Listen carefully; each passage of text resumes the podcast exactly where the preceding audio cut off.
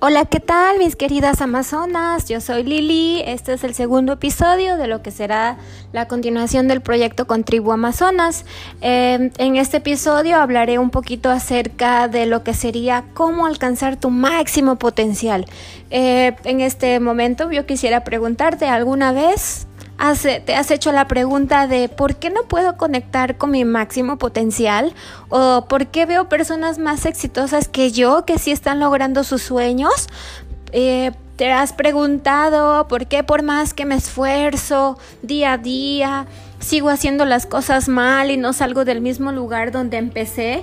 Eh, y te preguntarás, ¿qué me está limitando realmente para alcanzar entonces el éxito de que tanto deseo?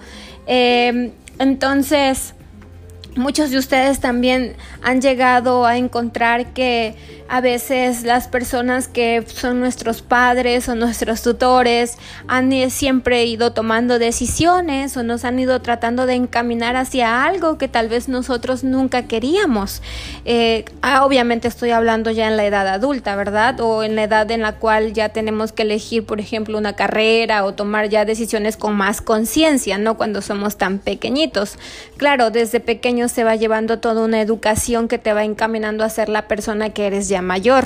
Em, pero bueno, cuando, ¿cuántos de ustedes igual, por ejemplo, cuando eran pequeños, no tenían voz para expresar lo que realmente querían o estaban limitando su existencia de, o están limitando en este momento su existencia de millones de formas?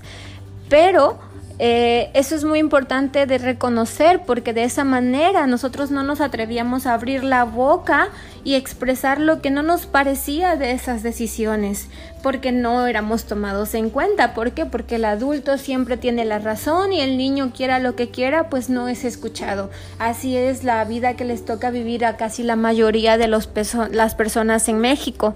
Eh, entonces, todas estas limitaciones que tenemos se llaman pactos genealógicos o acuerdos no hablados que hacemos con nosotros mismos muchas veces eh, y que nos dan necesidad de pertenencia.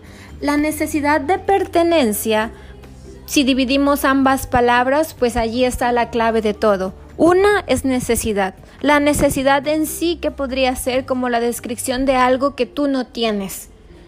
Y pertenencia, pues es muy simple. Quieres pertenecer a un grupo social, quieres pertenecer a un grupo de amigos, quieres pertenecer a una clase social eh, de, con más dinero, con menos dinero, o simplemente juntarte con el amiguito que viste que, que, tiene tantos amigos que tú quieres ser el amigo del popular. O sea, son, son esas partes, ¿no? Entonces, en este episodio pues lo importante es que tú comprendas lo que es la necesidad de pertenencia para que así puedas quitar esas limitantes que te están a ti impidiendo en este momento ser la persona más feliz del mundo, ser la persona más dichosa, alcanzar el éxito y llegar hasta el infinito y el más allá. Entonces, esos pactos implícitos o pactos genealógicos que nosotros hacemos con nosotras mismas pueden ser, por ejemplo, pactos de religión. A veces nosotros pensamos que, ay, yo quiero ser una buena persona y creemos que simplemente por ser parte de una religión, seguir las normas que marca esa religión y las reglas eh, que allí se practican, ya con eso estamos eh, nos estamos exceptuando de la maldad, cuando en realidad la religión es para personas que tienen miedo, miedo de ir al infierno, miedo a ser condenadas a la eternidad de las llamas del infierno. Y otra parte de la realidad de la religión es que puedes seguir teniendo tus creencias de manera más espiritual, conectando contigo mismo y con tu verdadero ser.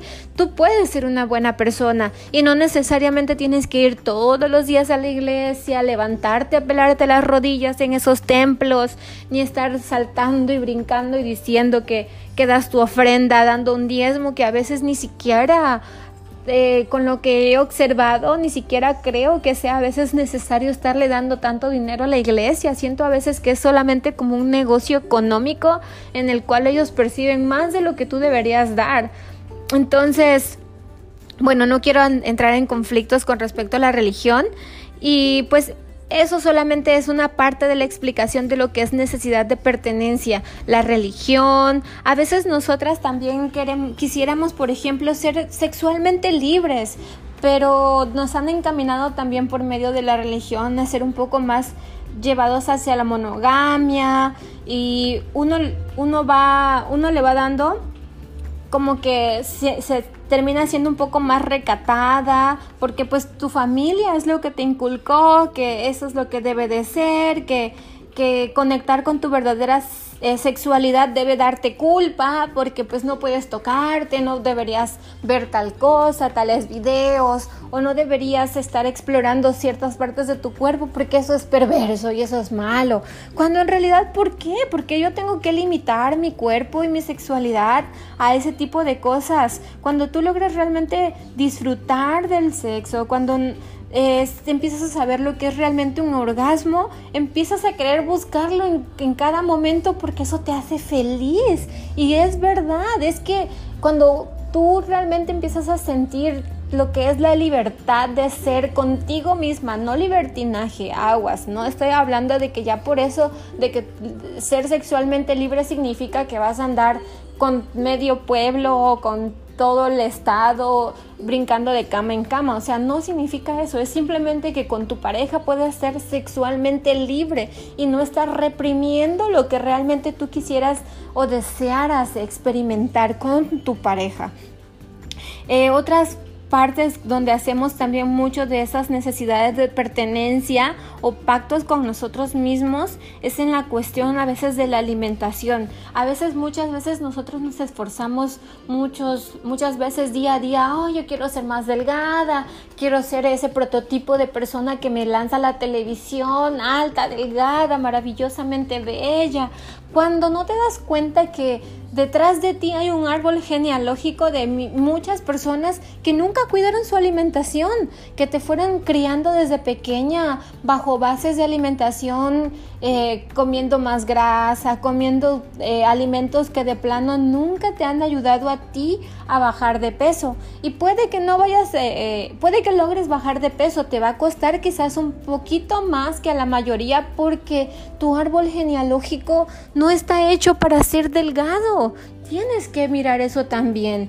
¿Qué hay detrás de ti? ¿Qué hay en tu familia? ¿Qué, ¿Qué, es el legado que traes detrás? Y el por qué a veces a ti te cuesta muchísimo más trabajo bajar que a la mayoría. Entonces tienes que estar consciente que si te va a costar un poquito más, pues te tienes que forzar el doble si es que quieres ser delgado. Pero si te aceptas tal y cual eres, así, llenito, gordito, bonito, el mundo entero también te va a aceptar porque ser obeso eh, no significa que tú vas a dejar de ser menos, tú sigues teniendo la misma capacidad de intelecto que la mayoría.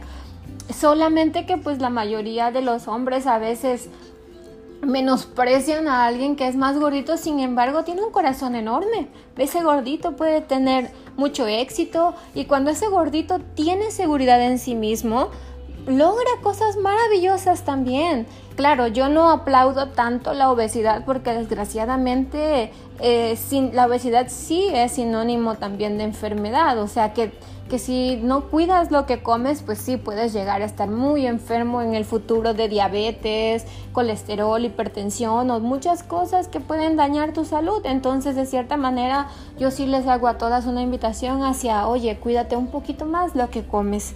Este, entonces, esas son eh, las cosas con las cuales a veces estamos haciendo o luchando por la necesidad de pertenencia. Otras de las cosas también sería, por ejemplo, desear tener una relación verdadera con un hombre, en donde no haya conflictos, pero la mayoría de nosotras tienen fantasías de un príncipe azul.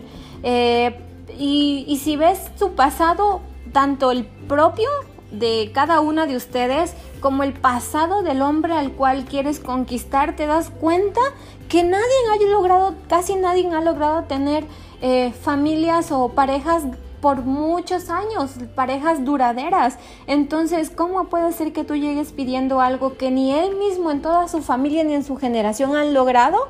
Ni tú misma en toda tu familia. Tal vez posiblemente en tu familia has visto violencia, has visto infidelidades y has visto un montón de cosas que pues de plano el amor romántico que tanto crees tú que, que, que, que existe, pues no, no está llegando y, no, lo, y no están logrando eh, esa conexión de pareja, esa relación verdadera sana que tanto tú quisieras tener.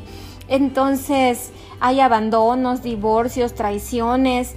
Esas cosas solo son fantasías a veces del amor romántico. Cuando tú empiezas un poco más a analizar lo que es el amor, y ahí les recomendaría muchísimo un libro que está buenísimo que se llama, este, déjenme ver, porque ya olvidé el, el nombre del libro pero se lo mandé hace poquito a una prima. Igual si alguna de ustedes quisiera el libro, yo con mucho gusto se los puedo compartir. Se llama Anatomía del Amor. Tengo el PDF, así que si alguna de ustedes lo quisiera, con mucho gusto yo, yo puedo este, compartirles ese, eh, ese libro en PDF para cada una de ustedes y así puedan entender muchísimo mejor lo que es el amor eh, o los tipos de amor que existen en el mundo. Y entonces esto nos genera una carga, una carga enorme porque no logramos tener lo que la sociedad nos está demandando, esa fantasía de tener la familia perfecta. Pero, ¿sabes cómo? Es, es tan simple, tan simple como simplemente disculparte a ti misma por muchas cosas que tú misma te estás culpando, por muchas cosas que estás metiendo a tu mente y a tu cabeza diciendo, ay, ¿por qué? ¿Por qué? Y culpándote y dándote los golpes de pecho de, ay, soy una mala persona por haber hecho tal cosa, soy una mala persona por haber hecho este, por no llevar las reglas que me dicta mi religión, soy una mala persona por tratar de explorar mi, mi verdadera sexualidad, soy una mala persona porque no me alimento correctamente, soy una mala persona porque tomo alcohol, o sea, deja de culparte, líbrate de esa culpa porque la culpa no te va a llevar a ningún lado. Tienes que romper ese patrón de que muchas veces nos grabamos en la mentalidad y nuestra forma de ser de tienes que comportarte de cierta forma o tienes que ser esa persona porque tu familia te está exigiendo que seas tal o cual. No, tú no necesitas hacer eso. Tú necesitas ser quien realmente tú desees ser no lo que tu familia, tu amigo, tu mejor amiga, tu prima, tu vecina te diga que tú tienes que ser. No, acepta quién realmente eres tú, ámate en el 100% y para lograr eso yo te recomendaría, oye, por lo menos 5 minutitos de tu día, siéntate en un lugar totalmente tranquilo y piensa, trata de relajar tu mente relájala, quita todo pensamiento negativo y empieza a analizar, a ver, ¿quién, quién soy yo en este mundo capitalista? ¿Quién soy yo y qué, qué tanto he logrado? Que para realmente poder yo salir adelante y descubrirás cosas maravillosas, descubrirás que eres una persona que lucha día a día, descubrirás que eres una persona que realmente ya está siendo exitosa pero no lo está viendo y no está agradeciendo lo suficiente lo que es. Entonces, despierta, libérate, tú naciste libre, eres un ser independiente y tienes el derecho a ser, a ser quien tú no quien los demás digan que tú eres. Y el primer paso es simplemente darte cuenta que hay muchas cosas que estás haciendo por obligación y no por gusto. Date cuenta a qué niveles estás sacrificando tu vida para crearle complacencias a los demás. Pero en qué momento te estás complaciendo a ti misma. Date cuenta de eso, es lo principal.